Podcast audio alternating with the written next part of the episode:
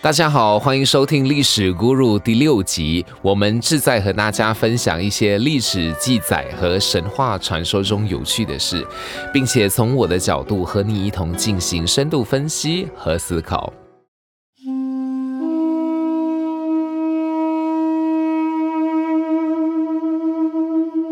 这一集和大家谈的是兰卡威的传说——美女马苏丽的诅咒传奇。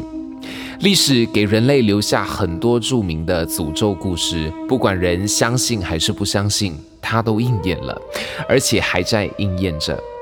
美女马苏丽马苏里的传奇故事就是其中的一个。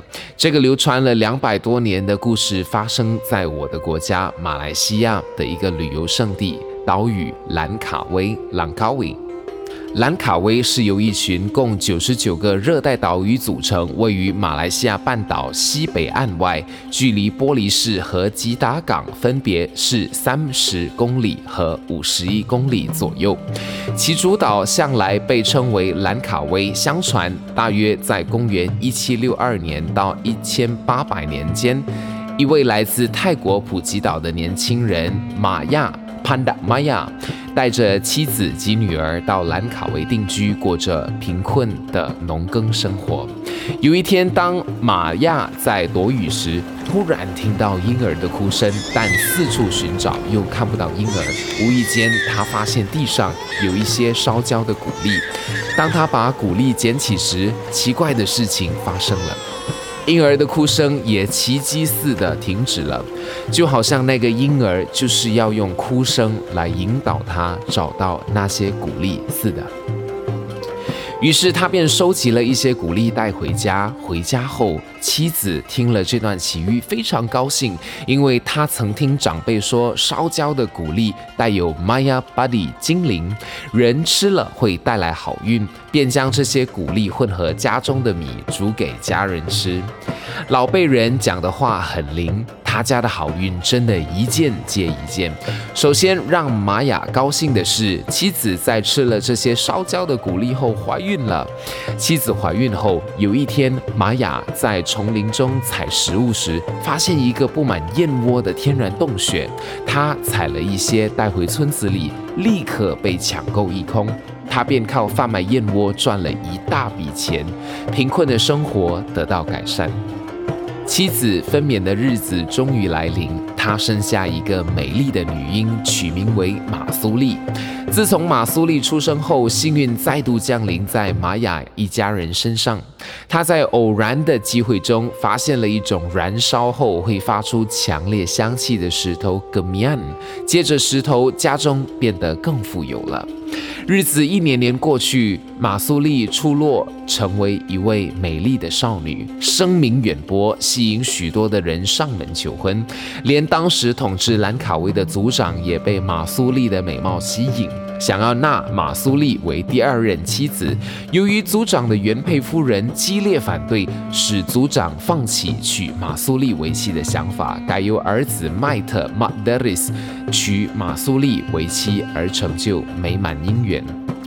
尽管马苏丽成为兰卡威族长的儿媳妇，但毕竟族长曾想娶她，这让族长的妻子始终认为美貌的马苏丽是一种威胁，而且让她嫉妒之火日益高涨的原因，是在儿子娶了马苏丽后，族长每天都可以看到他。族长妻子心中的嫉妒渐渐变成了一把尖刀，他在寻找机会除去心头之恨。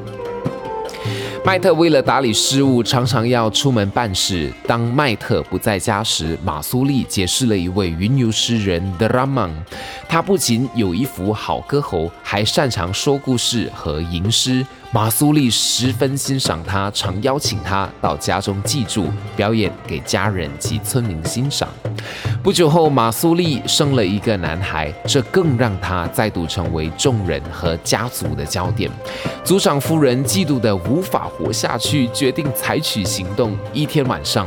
族长夫人去马苏丽的居所，突然故作惊慌地冲回族长面前，向天发誓，指控马苏丽与德拉曼通奸。族长信以为真，立刻逮捕马苏丽并判处死刑。行刑那一天，百名群众涌来观看马苏利受刑，没有人劝阻或为他求情。族长一声令下，执法者用短剑刺入马苏利的胸膛。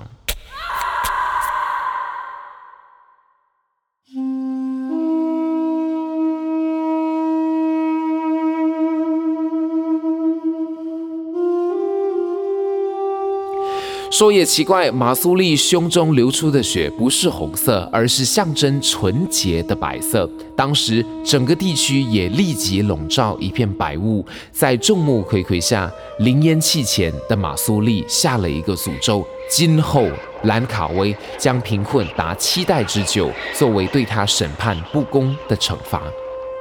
兰卡威的历史证实了马苏利的诅咒非常灵验，在马苏利死后的几年内。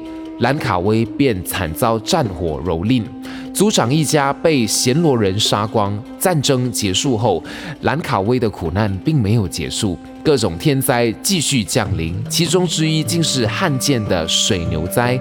当年出现了比村民还多的水牛在村中肆虐，令几乎一无所有的村庄重创，兰卡威变得更加贫困。到今天，居住在兰卡威的许多当地人都还相信兰卡威的贫困是为了偿还对马苏利的不公。在马苏利第八代直系子孙出生之后的一九八零年之后，诅咒才真正解除。马苏利长眠在兰卡威东南部约十二公里外的一个乡村里，如今已成为兰卡威著名的旅游胜地。究竟是神话传说还是真实记载？兰卡威本身的风光明媚和世外桃源都足以让你满足其行。马苏利的有关故事，你又有何看法呢？欢迎留言互动，让我们一起思考历史，回想价值。